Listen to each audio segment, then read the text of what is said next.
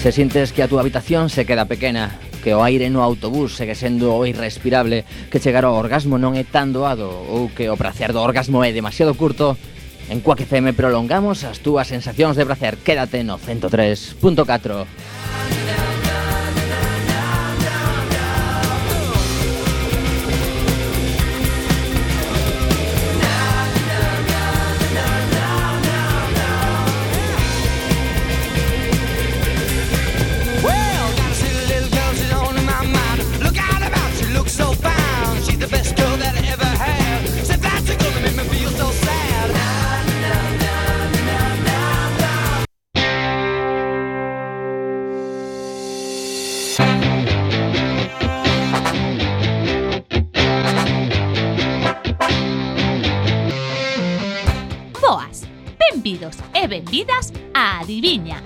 sección de vocabulario de Isto é Galego.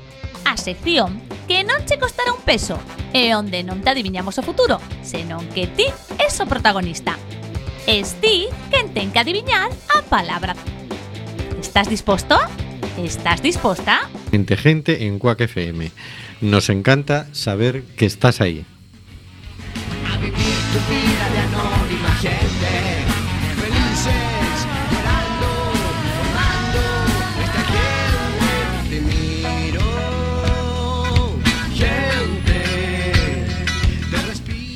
Seguimos denunciando los vuelos de deportación de inmigrantes que realiza Europa por medio de la compañía Air Nostrum y Viajes Barceló.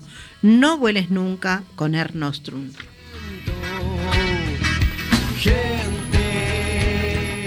Tenemos en control al mago de las ondas, Carlos Reguera. Hola, Carlos.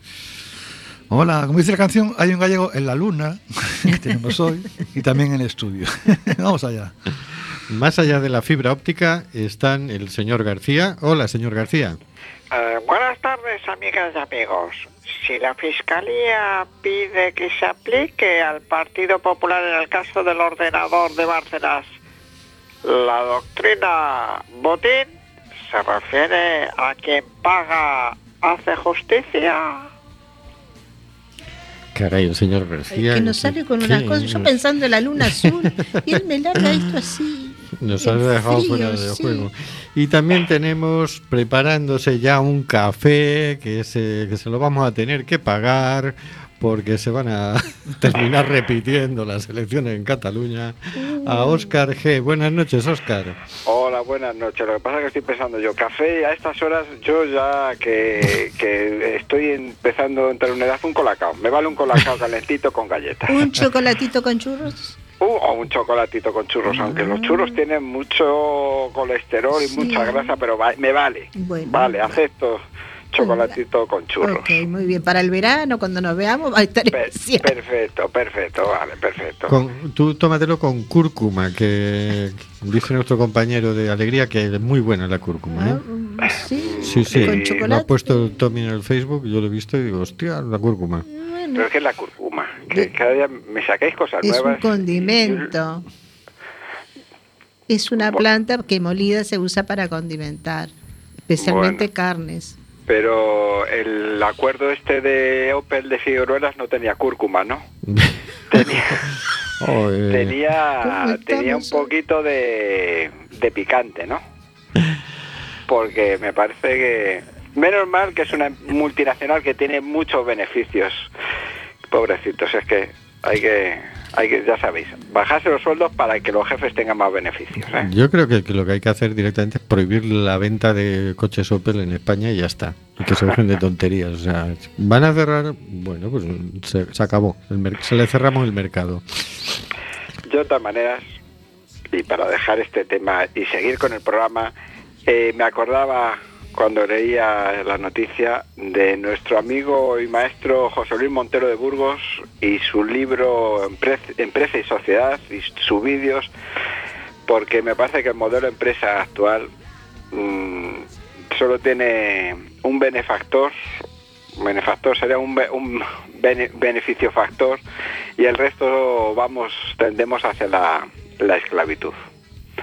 Así que la empresa compartía a los trabajadores, que decía el hombre este. Eso, eso, eso, eso. Y en el estudio José Couso tenemos a Hortensia Rossi. Buenas noches, Hortensia. Buenas noches a todos. Y yo para romper un poco esta fama que me están haciendo algunos que viven por Madrid o así, de persona que que no tiene esperanza o que está con actitud negativa, yo creo que la renta básica universal nos va a salvar de todas esas cosas extrañas que acaban de mencionar. Sí, y en cuanto a la luna azul, eh, a la oyente eh, Nidia que está por ahí, eh, acá está lloviendo, tampoco vamos a poder verla. Tenemos un mensaje de WhatsApp que dice, hola amigos, hola señor García. ¿Qué luna azul? Si está todo nublado. Cataluña, mi hija dice tres telediarios más y salimos todos hablando catalán. y tenemos otro mensaje que dice, pues será que las galletas no tienen grasa, pero cuando uno es golosón... Hola a todos y a Hortensia. ¿Os habéis dado cuenta de que no tenéis paridad? Hostia, no me había dado cuenta.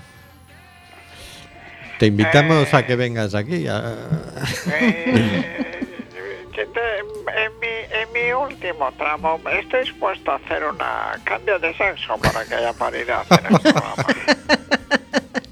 Puedes Pues, traerte, puedes traerte a la hermana del señor García o cosas así, o la prima. Pues la, la, la oyente que nos habla de paridad es la oyente fanática del señor García, justamente. Pero eso es actitud, lo del señor Bienvenida, García. Ana, Dispuesto a bienvenida. cambiar de sexo si hace falta para que Sí, haya paridad. eso, Sí, eso, señor, sí, señor. Bueno. Y en el estudio José Causa también tenemos a un servidor, Rubén Sánchez, que hará lo posible para que fluya este amordazado programa número 183. Amordazado, porque aunque no lo quiera el Congreso de los Diputados, seguimos amenazados por la ley Mordaza, como algunos tuiteros. Y tan amenazados. La amenaza es una multa entre 100.000 euros y 200.000 euros a Cuac FM por emitir sin licencia, una licencia que llevamos pidiendo 21 años de todas las formas posibles. Podéis apoyarnos firmando el manifiesto online de Cuac en cuacfm.org barra petición. Agradecemos todos los apoyos que van llegando, que no son pocos. Contamos con el reconocimiento del Ayuntamiento de A Coruña, el de Oleiros y la Diputación de A Coruña, que aprobaron sendas mociones de apoyo. Contamos con el apoyo del Colegio Profesional de Periodistas de Galicia, de la Red de Medios Comunitarios, de la Asociación Mundial de Radios Comunitarias. Contamos también contigo. Estamos en el programa Simplemente Gente en Cuaque FM, despidiéndonos de momento del 103.4. Puedes oírnos en www.cuacfm.org y también con la aplicación de Quack desde tu móvil o tablet. Y también nos puedes enviar tu mensaje por Facebook a Simplemente Gente en Quack FM. Envíanos tu mensaje. Nos encanta saber que estás ahí.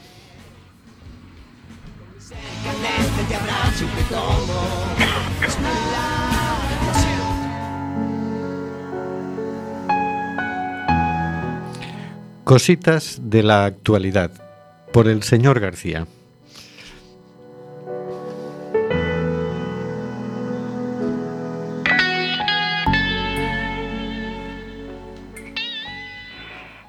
Esta semana tenemos en la sección un curioso repaso a titulares informativos escrito por José Manzaneda y publicado en rebelión.org, en la que nos dice misteriosos ataques dan desinformativa. Un informe del Instituto Vasco de Criminología acredita más de 3.000 casos de tortura en el País Vasco desde el fin de la dictadura de Franco. Los grandes medios españoles lo han silenciado o descalificado duramente a la fuente. Como en Argentina, allí un informe denuncia que en dos años del gobierno de Mauricio Macri han fallecido 725 personas por represión policial.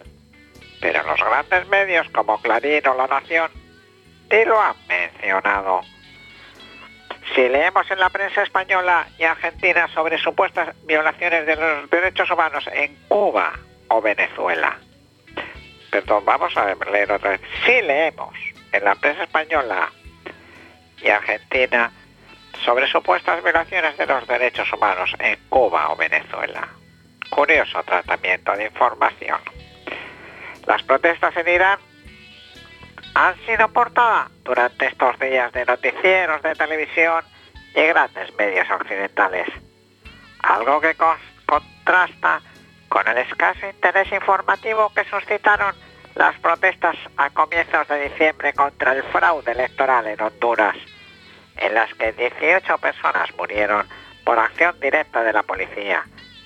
Los gobiernos occidentales, especialmente el de Estados Unidos, apoyan la revuelta en Irán, mientras defienden al gobierno de Honduras. Quizá esto explique semejante doble rasero informativo. Desde que Donald Trump anunciara el reconocimiento de Jerusalén como capital de Israel, 16 palestinos han sido asesinados por soldados israelíes. 345 menores han sufrido heridas y 100 periodistas agresiones. Pero contra Israel no hay sanciones internacionales ni clamor mediático. La Asamblea General de Naciones Unidas exigió una rectificación a Estados Unidos por 128 votos contra 9. Uno de sus apoyos, qué casualidad, fue Honduras. En noviembre, la comunidad internacional también había vapuleado a Estados Unidos. 191 gobiernos contra dos pidieron el fin del bloqueo a Cuba. Pero no pasa nada. Ahora, ¿se imaginan lo contrario? Que Naciones Unidas exigiera a Cuba, por ejemplo, elecciones al estilo occidental. ¿Cuántos reportajes editoriales y tertulias contaríamos en los medios de todo el mundo? Imaginen, de igual modo, el revuelo mediático que se formaría si en un país turístico como Cuba aparecieran seis cadáveres colgados en una de, las, de sus zonas de recreo. Pero como el suceso ha ocurrido en México, donde más de 196.000 personas han sido asesinadas en los últimos 10 años, es una noticia más entre tantas, cuyos datos los aporta el gobierno y la policía y donde los únicos culpables son las bandas fuera de la ley. Y el menor análisis político. ¿No cambiaría un poco este tono informativo si el hecho hubiera ocurrido, por ejemplo, en Venezuela? Por cierto, ¿se acuerdan cuando la ex fiscal general de ese país en agosto pasado acusaba a Nicolás, Maduro de recibir dinero de la, de la constructora brasileña Odebrecht? Fue noticia en los grandes medios, la mayoría de los cuales, días después, se olvidaron de reportar el desmentido de la citada empresa. Pues bien, Marcelo Odebrecht, expresidente de la constructora, acaba de declarar que a quien financió en Venezuela fue a la oposición. Y la prensa mundial acaba de tener otro misterioso ataque de amnesia informativa. Acaba diciendo la noticia. Esta cuestión de la desinformación tendrá que ver con la concentración de poder o con el adocenamiento de los pueblos por parte de quienes quieren mantenerse en el poder. ¿Tiene solución? Claro, está usted hoy con sus preguntitas, ¿eh, señor García. Pues sí, yo creo que tiene que ver con eso, con que quieren controlar nuestra subjetividad, quieren que veamos las cosas tan torcidas como ellos. Pero ¿tiene solución? Pues la solución que tiene es que estemos un poco más espabilados. que estemos más atentos, que busquemos la información, que seleccionemos, que no leamos estos medios repugnantes, sino que busquemos, que exijamos un periodismo más, más serio. Y, Yo- y- y, en fin, De todas maneras, eh, yo creo que al final todo el mundo peca de tirar un poco la manta a su, a su lado, de, eh, de no arrimar la- el asco a su sardina. Eh, yo creo eh, que el tema de la información, que es muy complicado, y efectivamente quieren controlar la subjetividad, porque ese es una forma de, de controlar a la gente. Básicamente también lo que quieren es provocar miedo, porque el miedo lo que suele provocar, la consecuencia que suele tener básicamente es que la gente no haga nada, esté parada. Por eso también ese, esa gran cantidad de noticias falsas o, o ese de- y ese desborde de información que te mm, nos, inun- nos inundan, nos desbordan. Hay momentos en los que te desbordan de información. Los telediarios ahora son eh, una lluvia de titulares donde no te informan, de- no profundizas en nada y además de titulares de noticias que, que dan miedito, ¿no? Parece que sales a la calle y te, te van a poner una bomba, te van a matar, o, o te va a pasar cualquier, o va a venir un, huracán. todos, todos son relacionados con desgracias naturales o no naturales. Y es la eh, generar el, para mí es eh, generar un estado de, de miedo, de shock, que dice Naomi Klein también, de shock para que luego te metan, te la cuelan por donde sea. Te hacen, hacen contigo lo que quieren porque estás en un permanente shock donde no sabes hacia dónde ir, no sabes a, dónde agarrarte. Si yo recuerdo, me recuerda eso que comentas, un documental que hizo Michael Moore que se titulaba Bowling for Columbine, que hacía un estudio de por qué había tanta violencia en los Estados Unidos, porque allí mueren por armas de fuego, por agresiones personales, un montón de personas, ¿no? Y entonces se iba a la frontera con Canadá. Y, y era muy curioso porque dos pueblos que estaban, cada uno al lado de, a un lado de la frontera, pues en el de Estados Unidos habían muerto 31 personas ese año por agresión por arma de fuego y en el de Canadá solo había muerto una que era precisamente dos estadounidenses que habían cruzado la frontera persiguiéndose uno a otro. Y entraba en, entraba en las casas de Canadá y mm, tenían la puerta abierta. Él entra con la cámara, incluso entra y dice, pero hay alguien aquí, hola, tal. Y, pues, una señora en la cocina dice, hombre, ¿usted quién es? Y tal. Y, el otro hacía un estudio ¿será por las armas de fuego? Y entonces no, porque resulta que en Canadá también la gente tiene armas de fuego en casa. El- la diferencia, que él- la conclusión a que él llegaba eran los, los informativos. Los informativos de la televisión de Estados Unidos promovían una paranoia permanente, de forma que estuviera siempre en guardia pensando que alguien te quería violar o te quería matar o te quería hacer algo. Mientras que en Canadá no, y entonces la gente estaba mucho más tranquila. Y eso generaba. Entonces, mm, eso que comentas de que nos están queriendo meter el miedo en el cuerpo, pues, pues puede ser, puede ser. El miedo y también la salida violenta, la respuesta violenta, ¿no? Claro, suele ir encadenada, ¿no? Sí, Exactamente. sí, claro, efectivamente. El miedo, el miedo saca tu lado más instintivo, más eh, irracional y claro, vas a responder, de- es más posible que responder de forma violenta. Exactamente.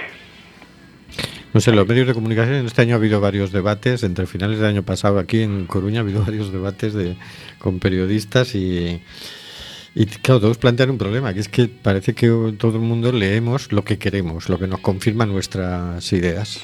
Todos queremos escuchar noticias y comentarios y opiniones que nos confirmen en lo nuestro, lo cual ya complica mucho las cosas para, para el periodismo, ¿no? Porque cuando vas a, a redactar una noticia siempre estás pensando, eh, esto no le va a gustar a mis lectores, ¿no? Que son de esta tendencia.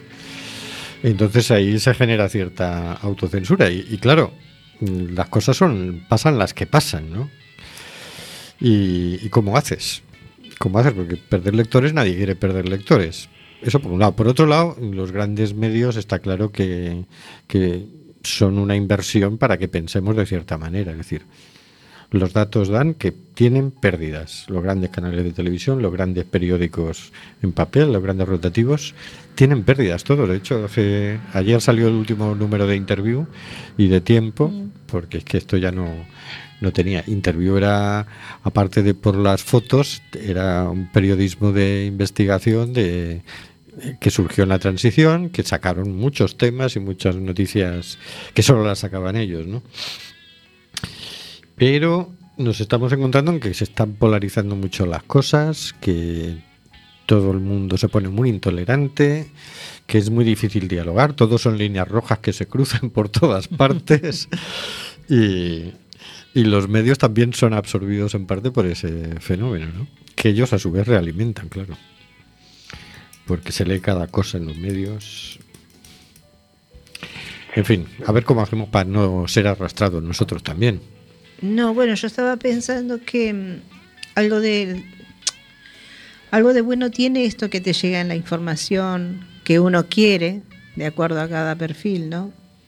Por Facebook, de los periódicos que uno quiere recibir las noticias, las noticias que uno quiere recibir. Digo, porque al menos sí es cierto que hay un montón de noticias que en los medios no salen y que por ahí las podemos siempre este, recuperar, compartir, difundir, analizar. Digo, este, no sé, me parece a mí que en ese sentido Internet nos hace ese favor. Yo creo que sí, que ha abierto una vía También, a ver, alternativa, ¿no? Uno puede ver un titular y si la noticia no está completa siempre tienes la opción de ir y buscar inmediatamente Claro. la fuente y digo, Sí, lo que pasa es que ahí hay que andar muy al loro, ¿eh?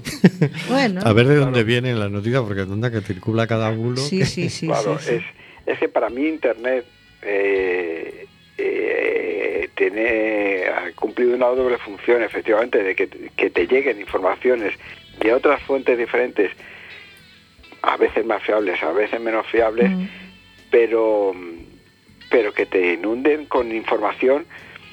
Y lo que decía Rubén, cada uno tiende, o sea, queramos o no, tendemos a buscar la noticia que, que refuerce nuestro punto de vista. Claro. Entonces, claro, si te envían una noticia donde dicen que, o sea, piensas que Tran es un cretino y una noticia donde dice que Tran eh, se ha descubierto que es un, aparte de un cretino, un asesino en serie que tiene 70 cadáveres en su, en su mansión, pues la vas a compartir, aunque sea falsa. Pero mm, aunque sea aunque sea falsa, y si no tienes un poco de, mm, de- de espíritu reflexivo crítico, ¿no? Porque si no es fácil, es fácil a través de los me- de no solo de Facebook, sino incluso de los medios, porque el país era, los grandes medios también se han comido noticias falsas y han publicado noticias falsas como noticias reales. O sea, es fácil que nos que se nos cuele alguna. Si no eh, alimentamos un poquito el espíritu de autocrítica, de, de fiabilidad de las fuentes, de buscar la fuente, pues entonces eh, eso eh, con ese eh, la suma del miedo el miedo que provoca reacciones más instintivas y menos reflexivas y la búsqueda de afirmarse en los propios criterios desde el instinto pues va- es fácil que circulen eh, eso que se dé se dé como veraz algo que es un, un bulo no que de, Sí. por cierto hablando con el- o sea metiendo también otro factor en ese tema que de- en eso se han favorecido los famosos bobs y los perfiles de Twitter falsos en las elecciones catalanas y en las elecciones de Estados Unidos. En ese clima ese tipo de herramientas que multiplican y difunden muchas noticias sin sentido y sin criterio, pues eh, claro, ayudan, ayudan. Vivimos en el momento de la eh, mucha información, pero de la incapacidad para asimilar esa información. Yo creo, en parte también. Nos dice Maribel Nogue por Facebook, menudo discurso. Aquí estoy. y por WhatsApp también nos llegan más mensajes que ya se van acumulando. Fábrica Volkswagen, ensayos terribles en seres humanos y monos. Tienen que salir en la televisión. ¿Y cómo lo van a mencionar Clarín y La Nación si allí hay intereses del gobierno? Estoy ya referido al, al artículo. Sí. En televisión tiene que salir lo de Cuac, que se trate el tema en algún programa. Hombre, pues sí, gracias. Está bien. No estaría de más. Y por otro lado, en cuestión de noticias tenemos sordera selectiva. Oímos e interpretamos a conveniencia. Sí, es cierto. Ahí estamos. bueno, vamos a... Nos está comiendo mucho tiempo esta sección, Vamos señor a García. con el programa. Eh, no era mi intención acumular, acaparar, pero tanta atención, pasemos al siguiente tema. No, no, nos- no nos referíamos a usted, estábamos con Oscar. Venga, vamos a poner algo relajadito para pasar a otra sesión. Venga, va. Algo relajadito. Vamos a escuchar Sin Solución de Leño.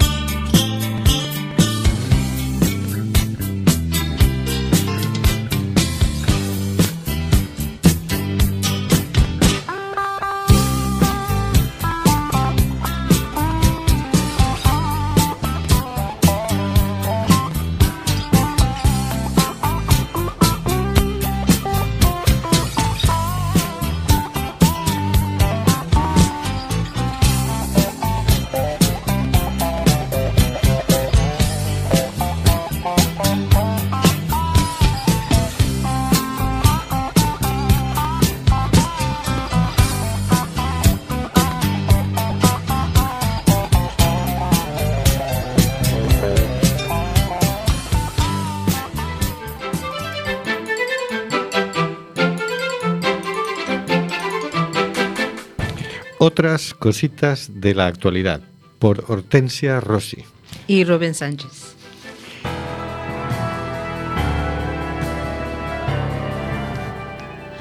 La justicia marroquí decidirá próximamente si abre juicio contra la activista Elena Maleno o cierra el caso. Este es un artículo de Gabriela, Gabriela Sánchez del día de hoy para el diario.es. Un día más, Elena Maleno ha acudido al Tribunal de Apelación de Tánger para ser juzgada por su labor en defensa de los derechos de los migrantes. Ha sido un interrogatorio largo y duro, ha afirmado la activista a su salida. Según ha anunciado, tras responder a sus preguntas y revisar la nueva documentación, el magistrado marroquí ha terminado la investigación y se pronunciará en las próximas semanas. El juzgado marroquí comunicará entonces si cierra el caso o abre juicio contra la principal defensora de los derechos de los migrantes de la frontera sur. Confío en que finalmente acabe por imponerse el sentido común y, como en España, se archive la causa, porque nadie puede entender que defender el derecho a la vida de las personas migrantes sea un delito, ha afirmado Elena Maleno tras finalizar su declaración judicial.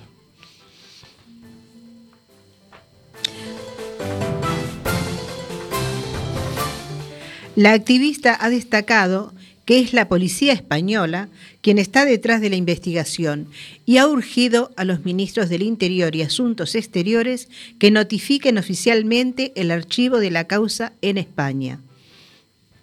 Según ha denunciado Oxfam Intermón y la coordinadora de ONGDs, el gobierno se resiste a comunicar a Marruecos que la Fiscalía Española ya archivó en abril de 2017 la investigación policial, por la que la activista está siendo llamada a declarar por la justicia alawí. Este es el motivo por el que las principales organizaciones de la sociedad civil han recopilado durante un solo día más de 20.000 firmas para exigir al gobierno que cambie de actitud y apoye a Elena Maleno con el envío de dicha información. Si Elena Maleno tiene que ir a declarar a un juzgado marroquí, no es porque la justicia alauí haya encontrado un problema, sino porque la policía española la ha acusado en una investigación enviada a Marruecos, afirma Francesc Mateu, vicepresidente de la Coordinadora Española de ONGDs y director de Ofan Intermón en Cataluña. Si hay un error y el juzgado marroquí no sabe que esa investigación fue archivada en España, la embajada tiene que ser proactiva y tratar de solucionarlo, añade en una conversación con el diario.es. Sin embargo, desde exteriores, fuentes diplomáticas niegan que sea su competencia y sostienen que en base al convenio de asistencia jurídica hispano-marroquí, las autoridades judiciales centrales designadas por el Ministerio de Justicia de cada país son las encargadas de este tipo de comunicaciones.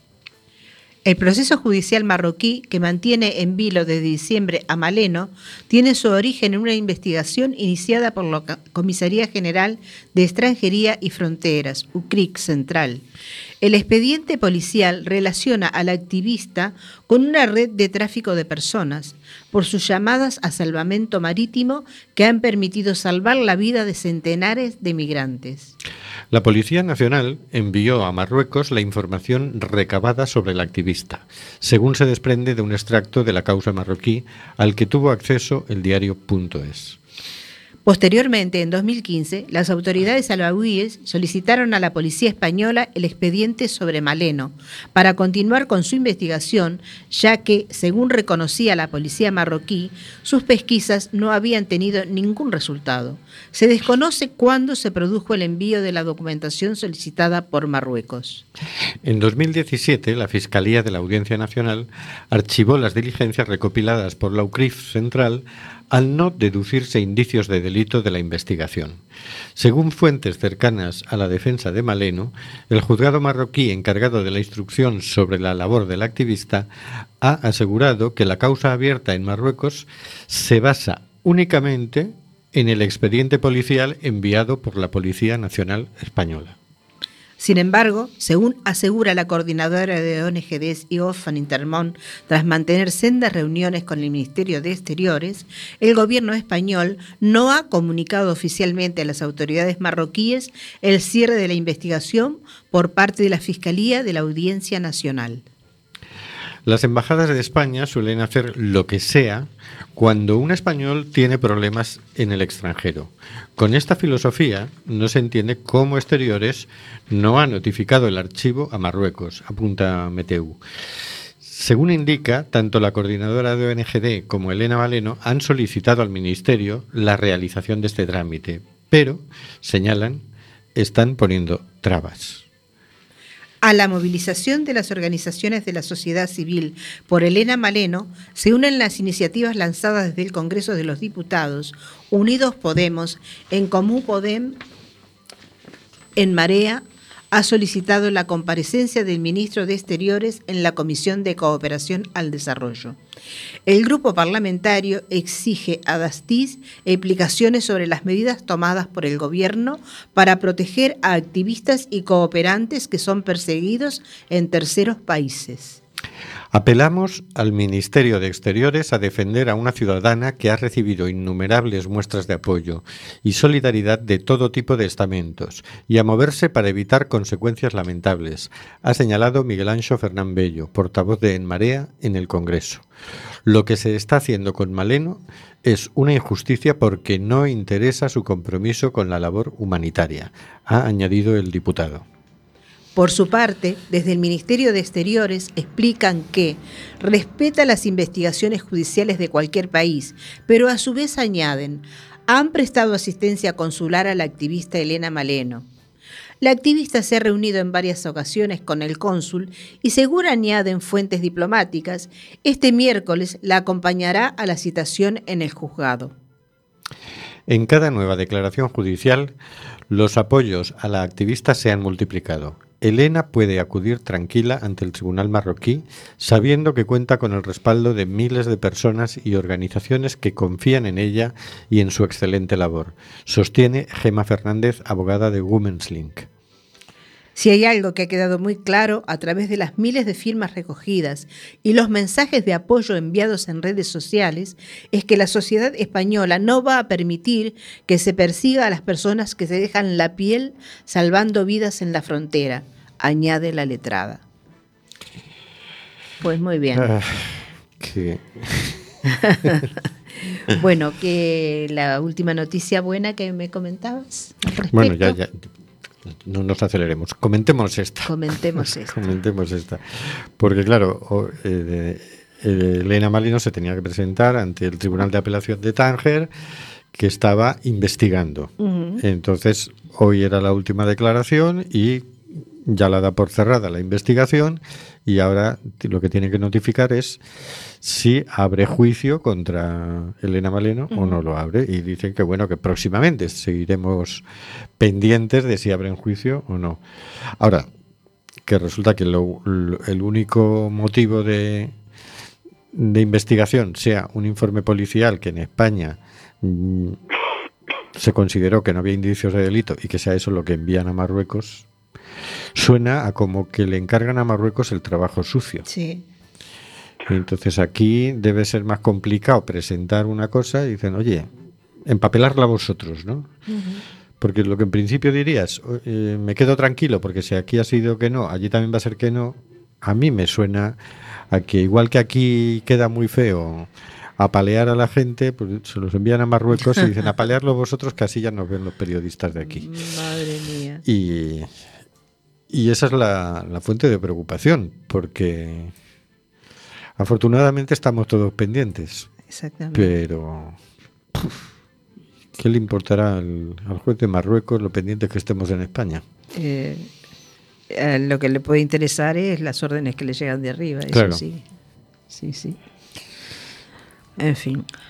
Y luego es eso, se supone que si yo estoy en el extranjero y tengo problemas, voy al consulado, el consulado me ayuda. Y fíjate, Bueno, según dónde, según quién, quién, quién eres. Yo creo que hay que apoyar todas las campañas que andan circulando de firmas en Sí, diferentes organizaciones. Oxfam sacaba el otro día una, una campaña de firmas en, en apoyo de, de esa mujer. ¿no? Mm, sí, sí, es la que hemos mencionado en el artículo. Sí. Sí. que era para presionar al gobierno español precisamente para que notificara que aquí esa investigación había terminado en igual a cero. Claro. Pero no lo han hecho. No han hecho ni puñetero caso. Han sido en 36 horas 20.000 firmas. Bueno, ni puñetero caso. Sí. Ni el señor Dastis, ni el señor Zoido, ni el señor Rajoy Pues tienen nada, mucha... mantener la presión y seguir firmando y decirle a la gente que, que Pues se sí. entere del tema y que lo difunda. Es que ya ha acabado esa campaña. Hay que mantener atentos a, a la jugada, a ver qué Hay que, dice mantener, claro, hay que mantener el tema en el candelabro, Sí. que dijo la pensadora, esta famosa de los años 90. Hay que mantener el tema eh, en, en la actualidad, claro, porque si no esto va decayendo y al final pues es de lo que se aprovechan. Bueno, se aprovechan que el juez marroquí, vamos a pensar que tiene su autonomía y su independencia y, jugará Elena, si jugará, tomará la decisión en relación a las leyes marroquíes. Pero lo que sigue sorprendiendo uno, que insista el gobierno, porque es un informe policial que, mm, que es el gobierno quien se lo ha enviado al, ju- al juez, que el juez aquí ha dicho que no, y como ella vive allí, pues se lo mandamos al juez de allí a ver si sí. A ver, a ver si, si me toca la, la lotería, diría el amigo Zoido. Supongo que es el que más, más está preocupado por los por las organizaciones y los activistas que están en la frontera sur. Bueno, Zoido es que está muy, está muy ahora muy concentrado en las alcantarillas de alrededor del Parlamento de Cataluña. No se le vaya a No se colar por vaya ahí. así, pues. por favor. Y entonces, claro, no, no le da. Pero el Dastis debería, debería reaccionar, ¿no? Pero ya sabemos. Va a haber un atentado en cualquier momento porque estamos en alerta máxima con atentado terrorista y el otro anda mm, gastando dinero y, y medios y, y atención en que no se cuele el señor Puigdemont. Que dice, oye, que ha ganado las elecciones, déjalo. Déjalo, hombre, déjalo. Ya. Que eso está bien, porque Pues no. yo lo que vi hoy en un televisor fue una imagen que no entendía para nada. La imagen que a la vez eh, mostraba la imagen de un móvil con un montón de mensajes continuos del señor Puigdemont, que parece que decía que bueno, que el que estaba perdido era él y que, en fin. Como que si eso era cierto, el hombre ya estaba tirando la toalla. Pero luego ha salido y ha dicho, no, tranquilo, yo también No, soy no. humano y tengo momentos de debilidad y de Pues dudas. eso. Esto era una conversación confidencial, un desahogo. Ah. Pero no, no, no, aquí estamos Era- todos unidos, todos los independentistas y vamos a Era de batalla. sofá o mate mientras estamos en el... Claro. Es que, Sí, sí, sí. es que la información que nos Eso, da... eso, pero tú sabes la cantidad de tiempo que estuvieron mostrando esa imagen con... Hoy es, que la aparte portada de cambiabas de canal y seguía la misma imagen y yo decía, pero ¿qué me pasa? No me funciona el mando. Pero no hay que ver el programa de Ana Rosa, no hay que verlo. No, no, no sé ni cuál era, pero era la imagen que se repetía en tres canales, ¿eh? No sé quiénes eran las que man- Bueno, en fin. Hombre, es que de todas maneras está resultando tan largo este tema que yo creo que cuando vieron los mensajes estos dijeron, "Va, menos mal, ya se ha acabado, ya se ha acabado, ya está todo por buen camino, ya va a haber gobierno legítimo, lo de legítimo entre comillas, en Cataluña, eh, ya está todo, van a entrar en razón, pero claro, eso efectivamente el otro ha dicho, no, es que Se me en un arrepintió. momento bajo, todos tenemos momentos de debilidad y dices, eh, ha estado a punto de mandarlo, abro comillas, mandarlo todo a tomar por culo porque estar hasta los huevos de, de, de todos, cierro comillas, y, y- pero luego ha dicho, ¿qué coño?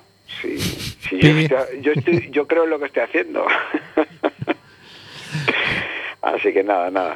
Pero Eh, ta- también se pusieron contentísimos cuando aplicaron el 155 e inmediatamente convocaron elecciones y dijeron, "Joder, qué bien nos ha salido. Ahora ya está arreglado esto de Cataluña, porque ahora esa gran mayoría silenciosa se va a expresar en estas elecciones y ya vamos a ganar las Pues- elecciones y los independentistas la van a ver. Y, va- y resulta que no.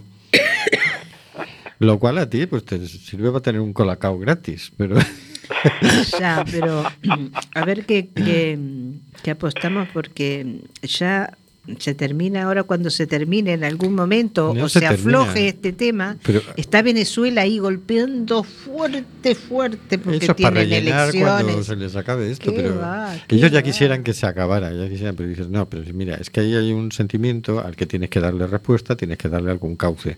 Mientras no te pares, escuches, dialogues y busques en, en ese diálogo cómo encauzarlo, ese problema va a seguir ahí latiendo, de una forma o de otra. Entonces, este ponerse burros, decir yo no hablo porque es ilegal y no sé qué, y no se habla, y, uh, y la unidad de España y la constitución y los constitucionalistas, y, uh, y llenarse la boca de palabras, no sirve para resolver el problema, evidentemente. Y, y claro, pues el problema sigue estando ahí. Por mucho que de puñetazos encima de la mesa y digas, con este puñetazo que he dado, arreglado. Entonces, hoy ya el programa de Ana Rosa, por lo visto, mm, decía, ahora sí que hemos acabado con la carrera política de Puigdemont. y es como, venga, En fin, sí. yo no sé de quién era el programa, la verdad, pero eran tres canales, uno al hilo del otro, o sea que si podemos empezar 3, 4 y 5 o 4, 5 y 6, no sé, tú verás. No, sí, lo sacaban a Rosa, pero yo creo que lo han copiado todos. De todas maneras, yo, yo estoy teniendo una visión, ¿eh? Puigdemont va a ser presidente no solo de Cataluña, sino del Estado español. Apuéstate otro colacao con eso, anda. Eh, eh, espérate que madure la idea y que vea cómo va el proceso, pero me lo apostaré en breve. Puigdemont, presidente de España, Ah, con dos cojones. Bueno, bueno, Yo bueno, te pongo este un cafecito italiano, te pongo un cafecito italiano con un chupito de, a ver, ¿de qué? De De licor orujo. café. De ¿eh? licor café. De licor café. Bueno, ya que estamos desbarrando tanto, vamos a pedirle al departamento de producción que busque como pueda, en cuestión de décimas de segundo, alguna canción que tenga que ver con el exilio, ya que estamos hablando de Puigdemont. Ponnos algo que tenga que ver con el exilio, Carlos.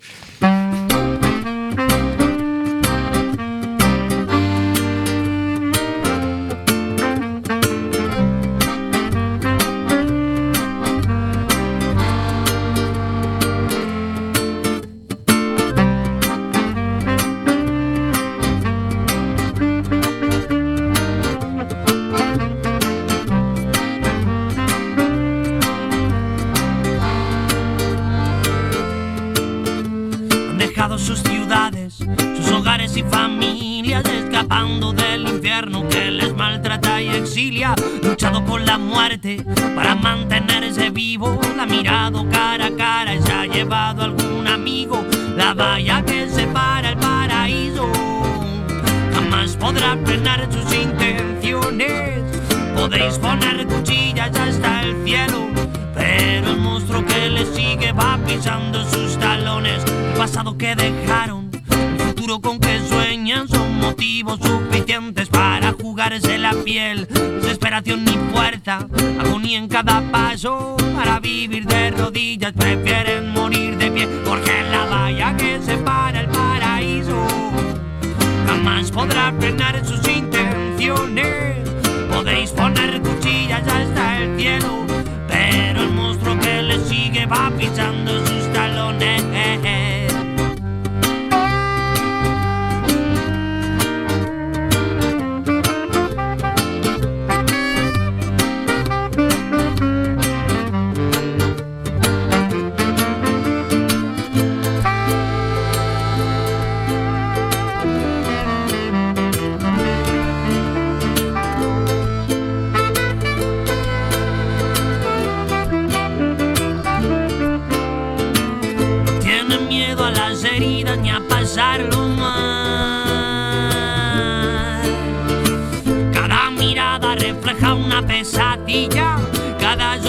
Se me ha clavado en la sien. No tienen miedo a jugarse lo que tienen y a morir en la frontera del tiempo. Pa, para, pa, pa. Bueno, y la semana pasada entrevistábamos a Margarita González de Exacto. Amnistía Internacional que nos decía que hoy, hoy tenía que present- eh, presentarse ante el juez el director de Amnistía Internacional en Turquía. Vamos a, a ver qué ha pasado. Pues sí, por fin, después de casi ocho meses en la cárcel, el presidente de Amnistía Internacional en Turquía, Taner Kilik, ha sido puesto en libertad condicional. Pide ahora que le retiren los cargos. Así lo ha decidido un tribunal en la tercera vista judicial del caso y sin que la Fiscalía haya presentado en ningún momento pruebas contra él. Taner Kilis solo estaba haciendo su trabajo, mostrar las violaciones de derechos humanos en Turquía como presidente de Amnistía Internacional en ese país. Pero el 6 de junio de 2017 fue encarcelado, acusado injustamente de ser miembro de una organización terrorista armada. Un mes después, otros 10 defensores y defensoras de derechos humanos, incluida la directora de Amnistía Internacional Turquía, Idil Eser, fueron detenidos mientras participaban en una formación rutinaria en Estambul. Estas personas están siendo juzgadas por cargos de terrorismo, un intento absurdo e inaceptable de parar su activismo en favor de los derechos humanos. Han dedicado sus vidas a proteger pacíficamente los derechos de otras personas en Turquía y en otros lugares. Criminalizarlos hace más vulnerables a quienes se enfrentan a la férrea represión de las libertades lanzadas por el gobierno turco tras el intento de golpe de Estado de 2016. Ahora estos 11 defensores y defensoras de derechos humanos están en libertad, pero el juicio continúa. No pararemos hasta que les retiren los cargos. Únete a nuestra petición para que se retiren los cargos que pesan sobre estos defensores y defensoras de derechos humanos. Turquía tiene que saber que el mundo está observando. Hay una recogida de firmas en Internet, en la página de Amnistía Internacional España. Así que os animamos a Y estamos otra vez ante el mismo, ante el mismo caso. Eh, Ahora, evidentemente, ¿no? Eh, si se están metiendo ya directamente con un presidente de una parte de, de Turquía, de, de- de Amnistía Internacional en Turquía, es que es realmente la forma de presionar por medio del miedo, porque te imaginas que mm, con la trayectoria de Amnistía a nivel internacional y que de golpe y porrazo vengan y, y metan al presidente, y metan a quien dirige otra parte, de- es que es para el miedo total. Para decir, bueno, vamos a por estos y los otros se van a ir quedando más quietos. Nos dice Ana, señor García, comparto totalmente sus conceptos. Muy de los turcos, su crueldad es conocida. Hombre, no lo sé. Será del gobierno turco, me imagino, ¿no? Pues, Eh, sí. Yo hace cinco años cuando empezamos con este programa, normalmente eh, la tónica era la diversidad cultural en La Coruña. Este es un programa sobre la diversidad cultural en La Coruña y los derechos de las personas migrantes. Entonces, normalmente lo que teníamos era una persona, pues hoy venía una persona de origen argentino, otra de origen uruguayo, otra de origen senegalés. Era más la tónica, ¿no? Así y de cuando en yo cuando aquí, ¿eh? Claro, y de cuando en cuando había alguna noticia sobre los derechos de las personas migrantes. Ah, es que han cambiado el reglamento de extranjería y ahora han puesto más difícil la reagrupación familiar, tal. Pero era como más de cuando en cuando. Eh, esto se fue cogiendo ritmo. Cada vez había más noticias con vulneraciones de derechos de las personas migrantes. Ya cuando llegamos al tema de los refugiados, ya es que esto ha sido no poder parar. Y, y, eh, un tema ha ido absorbiendo todo el todo el programa y el de la diversidad cultural ha ido quedando muy muy dejado de lado. Muy pocas veces conseguimos traer aquí a una persona migrante porque es que no hay no hay tiempo. Pero es que ahora ya no estamos mm, hablando solo de, de- de los derechos de las personas migrantes, ahora ya estamos hablando de los derechos de los que defienden los derechos de las personas migrantes. exactamente, exactamente. Porque es que la ofensiva es va increciendo. Sí, sí, sí. Va increciendo. Es decir, primero fueron a por los migrantes, luego con, a por los refugiados y ahora van a por los que defienden los derechos de las personas migrantes y de los refugiados. Y esto ya dices, bueno, ¿dónde piensan parar? No piensan parar. Nosotros tampoco. Nosotros tampoco, y estaba pensando que no- se nos ha quedado tristemente fuera de fuera del programa porque no lo hemos mencionado tampoco. Lo- creo que eran 800 que llegaron en pateras este entre el domingo y el lunes o así, ¿no? Sí, y sí. hubo muertos allí también. Bueno, es eso, es que no nos da, no nos da, ¿eh? el tiempo para todo. Hoy queríamos traer estos casos porque quedamos Claro. comprometidos en el programa anterior de que íbamos a estar pendientes, ¿no? Entonces Sí. seguiremos pendientes. Ahora ya no, no tenemos fecha de referencia, pero del caso de, de Elena Maleno, ¿no? Imagínate ella. Genocidio armenio, nos dice Ana, que sigue allí con lo de los turcos. pues, si seguimos intentando ampliar temas, eh, tenemos que tener este, una hora más de programa. Oye, es una posibilidad pedir una segunda hora de programa. No sé qué pensáis, el señor García qué dirá. Es un tema a debatir profundamente. La actualidad manda, pero manda la actualidad. Es decir, nos someteremos a la actualidad o seremos capaces de reducir la actualidad y nuestro interés por mostrar que el mundo es diverso y en esa diversidad se construirán los pilares de unas nuevas condiciones que es el interés del programa.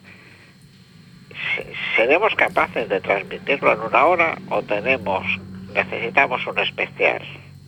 O un doble, o una función doble. No lo sé, mira, por aquí por, por WhatsApp nos están diciendo... eh, los turcos suelen ser crueles, genocidios, genocidio armenio. Muy buen programa. Sí, una hora más. O sea que, no sé, pero algo hay que hacer porque mm, yo sigo pensando lo que pensaba desde el comienzo, es decir, el tema de fondo, que es el tema de la diversidad cultural, de cómo vamos adaptándonos a, a esa nueva situación que se está dando a escala mundial, de que cada vez estamos más mezclados y son culturas que se mezclan, formas de ver el mundo que se mezclan, etcétera, y que a eso hay que tenemos que dar una respuesta nueva, que sea tolerante, que sea no violenta, que sea integradora, ¿no? Pero no podemos pretender asimilar que todo el mundo se haga de nuestra cultura y ya está, y porque eso es ridículo, es decir, alguien tiene sus creencias y porque cambie de país no le cambian las creencias.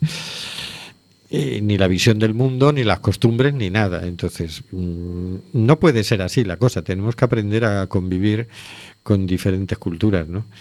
Y esa parte no podemos dejar que nos la quiten, tenemos que retomarla. Hicimos esfuerzos sí. con los relatos de otras culturas, con las historias de la diversidad cultural. Yo recuerdo haberme comprometido en la última reunión y no, y no, y no, se fue quedando. En fin, tendré- tendremos que tener otra reunión. Por aquí nos dicen, bueno, esto debe ser que ya estamos llegando al final, que tenemos que empezar a despedirnos. También podemos invitar, y desde aquí invitamos a los oyentes, pues que si tienen conocidos que son de otras culturas y tal, que le graben un audio, que nos lo hagan llegar y también podemos hacer algo por ahí. ¿Y a dónde nos lo hacen llegar? Al WhatsApp, por ejemplo, o al Facebook. Por cierto, un Al comentario Facebook, mm. que nos hace Maribel desde Facebook, que nos indica que una sociedad diversa es la garantía de la libertad de cada uno y de la convivencia en paz. Así es, totalmente de acuerdo. Sí, totalmente. Maribel. Te lo firmamos, Maribel. Bueno, pues hasta aquí hemos llegado porque ya no quiero que me abráis otro tema de debate. Si nos acordamos de lo que has dicho Hortensia, el otro día 800 personas rescatadas en el, en el mar, y menos mal. Buenas noches, Carlos. Bueno, buenas noches amigos y amigas. Hasta la semana que viene. Buenas noches, señor García. Ah, buenas y lunáticas noches. Miraremos ahora la luna. Buenas noches, Hortensia. Buenas noches a todos. Buenas noches, Oscar. Buenas noches y disculpar oyentes y compañeros eh, eh, esos abruptos que he soltado que yo creo que ha sido efecto de la de la luna eh. me, ha, me ha sacado lo- mi lobo mi lobo aullador y, es abruptador con tanto tanta palabra malsonante Es que Sí. debe ser la luna azul sangre. Eso yo creo que la comisión, la comisión de contenido nos va a tirar de las orejas, ya verás. Buenas noches, queridas y queridos oyentes. Está muriendo gente en el Mediterráneo. Nosotros hacemos este programa. ¿Qué vas a hacer tú?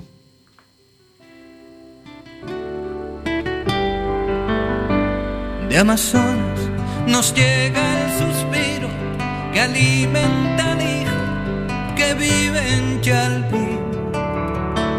Y en Namibia se escucha el ronquido, inquieto y dormido, del nevado del río.